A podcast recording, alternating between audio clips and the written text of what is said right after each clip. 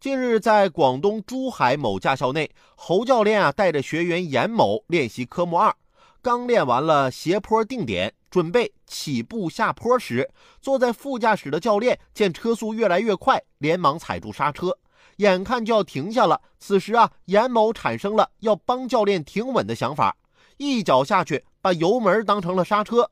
车子随即冲破了好几十个轮胎护栏，直接插进了一个休息棚里，将正在里面休息的助教和一名女学员撞倒在地，目前还在医院治疗。交警到场认定教练车负全责，而且按照法律规定，严某的锅得侯教练全背。不过啊，好在驾校买了保险。警方提醒，在驾校练车场周边休息，得注意和教练车保持足够的安全距离。新手练车遇到突发状况，谁都可能会紧张。我在这儿啊，忽然也理解了学车时教练的无奈。虽然啊，练车时教练骂我骂的挺凶的，但我想他肯定都是为了我好。也想起当年和我一起学车的一个大哥，他在练车的时候啊，撞了四次，导致都没有教练敢带他了。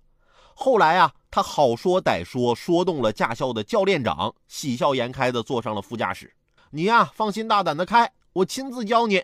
第二天啊，这大哥就带着水果和营养品去医院看我们教练长去了。